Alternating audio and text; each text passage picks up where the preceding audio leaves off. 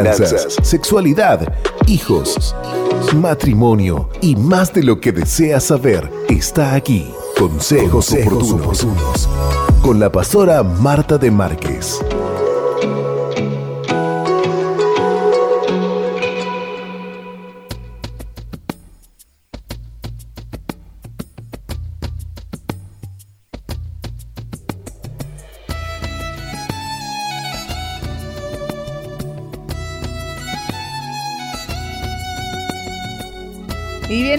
Continuamos, ¿eh? seguimos adelante. Hoy día viernes, llegamos al espacio de consejos oportunos y ya está con nosotros la pastora Marta de Márquez acompañándonos en una mañana más que agradable, con cielo celeste, con solcito que dice presente. ¿eh? Una bendición, pastora. Bienvenida y buenos días. La verdad que sí, Joana. Muchas gracias.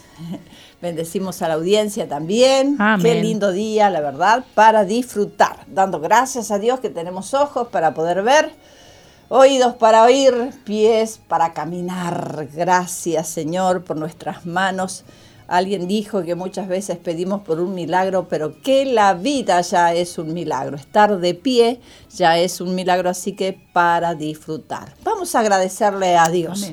Oh Dios amoroso, Dios bueno, Dios precioso, eres tú, grande en extremo, que ni siquiera los cielos de los cielos te pueden contener. Cuán grande eres tú. Señor, Confiamos en ti, esperamos en ti. Tú tienes hasta los cabellos de nuestra cabeza contados. Tú eres el que alimentas las aves. ¿Cuánto más no nos vas a dar a cada uno de nosotros lo que necesitamos? Gracias por acordarte de nosotros. Gracias por ser nuestro Padre bueno, nuestro Dios de amor. Nuestras vidas están en tus manos en este día. Cúmplase tu voluntad en el nombre de Jesús. Amén y amén. Qué bueno es cada día poder confiar en nuestro Dios. Hoy vamos a compartir un testimonio de una mujer que tal vez tú estás pasando por algo parecido. Tal vez estás viviendo tiempos de tensión, tiempos de estrés, tiempos en los cuales te duele la cabeza, la espalda. Pero qué bueno es que podamos ayudarnos unos a otros y experimentar también lo que a otros le ha dado resultado, que es la búsqueda de Dios. En mis primeros años de matrimonio, cuando limpiaba la casa, trabajaba muy duramente. Y si alguien ensuciaba después de terminar de limpiar, me enojaba. Quería una casa que luciera, no donde se viviera. Sabía cómo trabajar, pero no sabía cómo vivir en armonía con los demás. Algunas personas comen de más cuando están enojadas. Es una forma de decir, ya verán. Otros comen para confortarse a sí mismos cuando sienten dolor. Yo siempre perdía el apetito cuando me enojaba o estaba mal. Era bueno que eso pasara, porque de lo contrario hubiese sido obesa, porque la mayor parte del tiempo estaba muy enojada por algo. Tenía conflictos conmigo misma, con mi esposo, con los niños, con familiares, con los vecinos y hasta con Dios. Cuando me enojaba, Permanecía así por días y a veces hasta por semanas. Lograba esconder eficazmente mi enojo de aquellos a quienes quería impresionar, pero mi vida interior era casi siempre un caos. Parecía como si el enojo y el malestar me cargaran de energía por algún tiempo. Pero cuando me calmaba, sentía como si alguien me hubiera desconectado del enchufe y, drenado toda mi energía. A pesar de que me sentía mal la mayor parte del tiempo, como les pasa a muchas personas, yo no relacionaba mi malestar con mi rabia. Tenía dolor de cabeza, de espalda, problemas de colon, tensión en el cuello y en los hombros. El doctor me hizo varios exámenes, pero no logró encontrar nada malo en mí así que concluyó que mis problemas físicos se debían al estrés. Eso me enojó aún más. Yo sabía que estaba enferma y en lo que a mí respecta no era el estrés lo que causaba esa enfermedad. Pero estaba equivocada, no entendía la relación que había entre el conflicto y el estrés, ni cómo el estrés puede afectar al cuerpo. ¿Cuánto estrés puede soportar nuestro cuerpo? El estrés puede ser definido como tensión, presión mental, emocional o física, o angustia. Originalmente fue un término de ingeniería. Los ingenieros lo utilizaban para referirse a la cantidad de presión o peso que podía colocarse sobre las vigas de acero o estructuras de los edificios sin que colapsaran. Hoy colapsan más personas que edificios. Cada vez son miles las personas que están enfermas. y creo que muchas de nuestras enfermedades son causadas por la falta de paz. Nada estresa físicamente nuestro cuerpo tanto como estar enojado o alterado, especialmente si permanecemos así por mucho tiempo.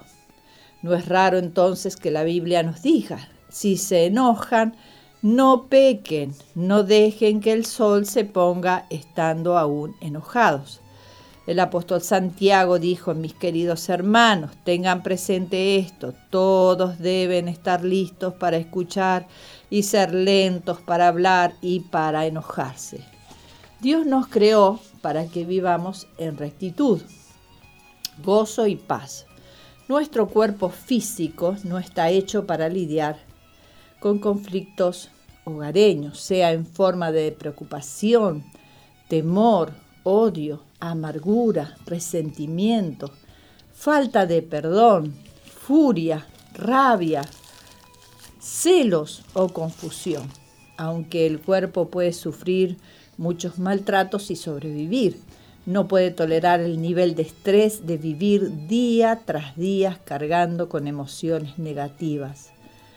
Nuestro estrés interno frecuentemente está compuesto por la presión que sentimos por vivir en un mundo estresante, lleno de conflictos y ansiedades. No podemos vivir en este mundo sin experimentar algún tipo de estrés. Dios creó nuestro cuerpo para manejar y manejar bien cierto monto normal de estrés, pero la vida en sí misma parece tornarse cada vez más estresante.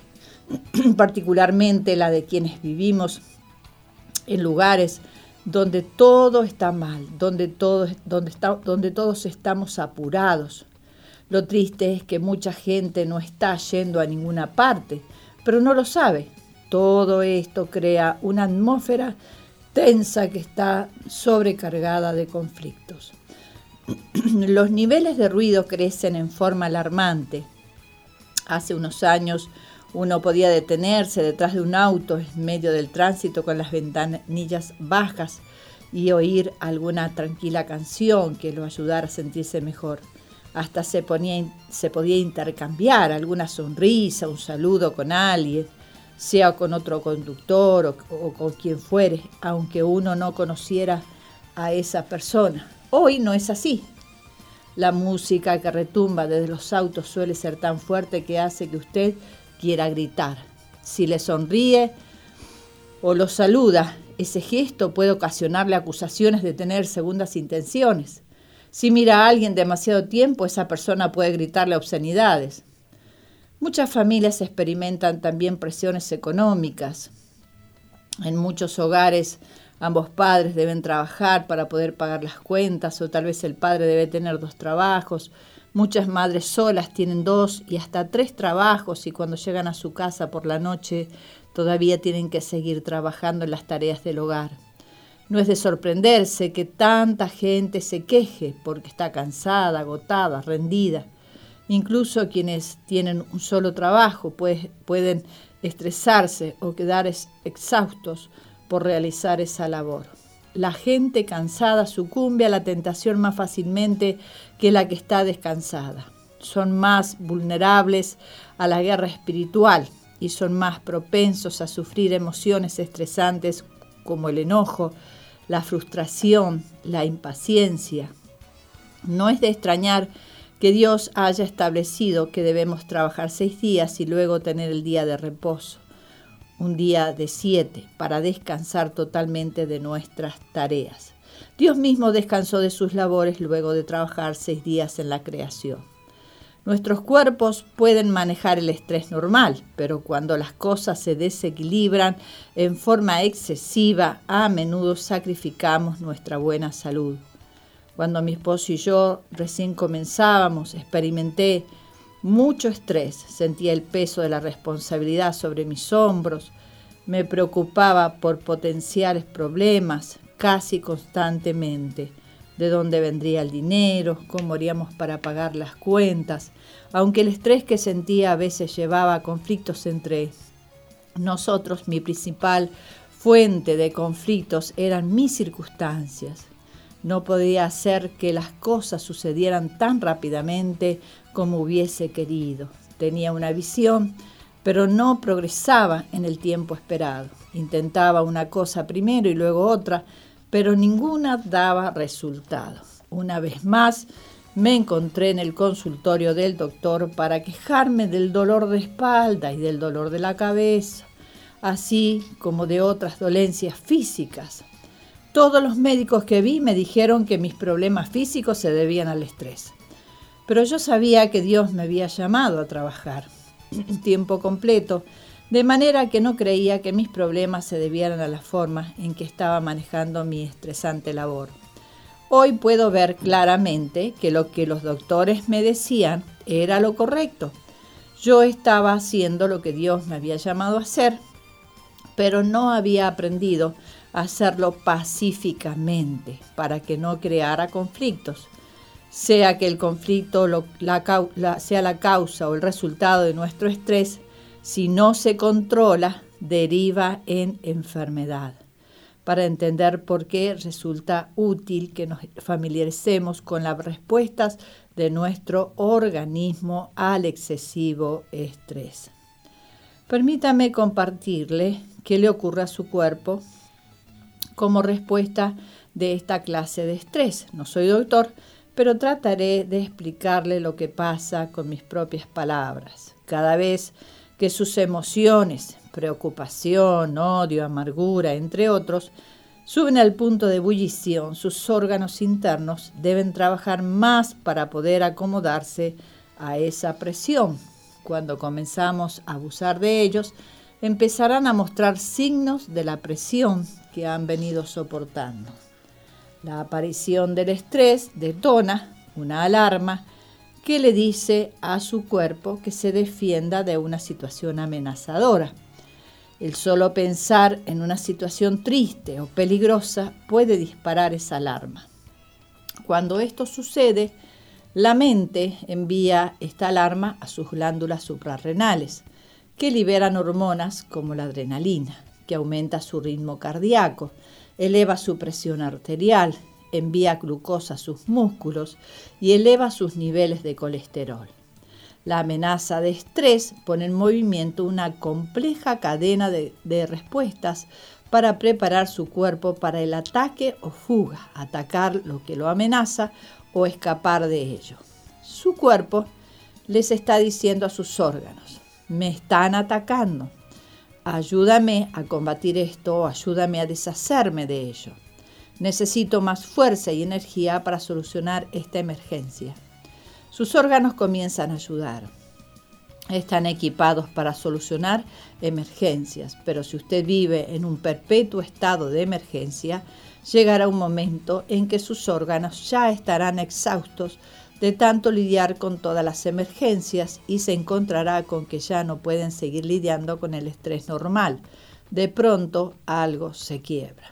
Para hacerse una idea visual de esto, tome una banda elástica y estírela tanto como le sea posible.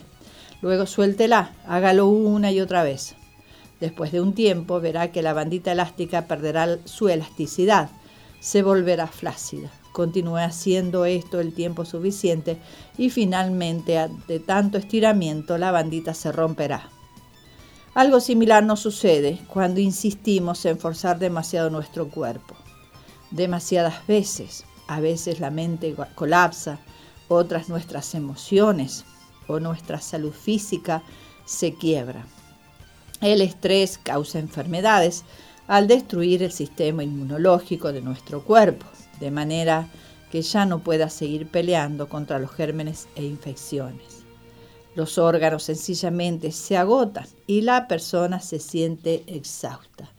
Finalmente llega la enfermedad. La gente dice, no sé qué anda mal, pero no me siento bien. Tienen dolor de cabeza, espalda, cervicales y hombros, úlceras estomacales, problemas del colon y otras dolencias. Cuando le dicen al doctor cómo se sienten, se les responde que tienen una falla suprarrenal o un virus de alguna especie. En algunos casos, la raíz que causa la enfermedad está en los años de vida llena de conflictos y estrés. La buena noticia es que Jesús no nos dejó en un mundo que pueda enfermarnos sin darnos una solución. Él dijo, yo les he dicho estas cosas para que en mí hallen paz. En este mundo afrontarán aflicciones, pero anímense, yo he vencido al mundo. Así que los pensamientos, las emociones, las palabras y las relaciones negativas pueden causarle estrés y el estrés a su vez puede hacerlo enfermar. Los pensamientos, palabras, emociones y relaciones positivas pueden traerle sanidad. Mediten las siguientes escrituras. El corazón tranquilo da vida al cuerpo, pero la envidia corroe los huesos. La agitación emocional, tal como producen la rabia, la envidia y los celos, carcomen una buena salud y un cuerpo fuerte. Una mente tranquila y pacífica suministra salud a todo su ser. Hijo mío, atiende mis consejos, escucha atentamente lo que digo. No pierdas de vista mis palabras, guárdalas muy dentro de tu corazón. Ellas dan vida a quienes las hallan, son la salud del cuerpo. ¿Qué es lo que brinda y ministra salud es meditar en la palabra de Dios y no en lo que nos causa estrés. Jesús es nuestra paz. Él también es la palabra viviente. Cuando nos sujetamos a la palabra, la paz abunda, fluye como un río. Acuérdate cada día para santificarlo. Acuérdate que Dios dijo que trabajemos seis días y haz en ellos todo lo que tengas que hacer, pero el día séptimo será un día de reposo para honrar al Señor tu Dios. No hagas en ese día ningún otro trabajo. Dios nos dijo que demos descanso a nuestro cuerpo por alguna razón. Él sabe que cuando nos cuidamos nuestro espíritu está más positivo y estamos en mejores condiciones de resistir los ataques de Satanás para enredarnos en conflictos. Confía en el Señor de todo tu corazón y no en tu propia inteligencia. Reconócelo en todos tus caminos y Él allanará tus sendas. No seas sabio en tu propia opinión, más bien teme al Señor y huye del mal. Esto infundirá salud a tu cuerpo y fortaleza a tu ser. Pasé años razonando y tratando de entender todo, y eso afectó negativamente mi salud. Pero he aprendido a echar mi carga sobre Dios, para no vivir en una presión constante. Me siento mucho mejor físicamente ahora que cuando tenía 35 años. ¿Por qué? Porque ya no me sigo preocupando. Aprender a confiar mi vida en Dios también ha evitado conflictos en mi hogar, en mi familia. En el pasado yo insistía tratando de hacer que mi esposo viera las cosas a mi manera. Ahora me hago a un lado y le pido a Dios que cambie lo que deba ser cambiado. Gran remedio es el corazón alegre, pero el ánimo decaído seca los huesos. ¿Cómo podríamos decirlo de un modo más sencillo? Una persona que está feliz, alegre y de buen humor estará sana. Una persona enojada, que no es alegre ni es feliz, y es muy probablemente tampoco estará sana. La palabra de Dios no solo nos dice que la felicidad nos lleva a tener buena salud, sino que también nos dice cómo experimentar la felicidad. Qué bueno es que cada día podamos buscar en el Señor su palabra que nos alienta. El que quiera amar la vida y pasar días felices, guarde su lengua del mal y sus labios de proferir engaños. Apártese del mal y haga el bien, busque la paz y sígala. Todavía sigo disfrutando el releer este pasaje y absorber el poder de sus principios para vivir exitosamente cada día. Brinda cada palabra de Dios, nos trae paz a nuestro corazón. Qué bueno es que cada día podamos aceptar estos consejos.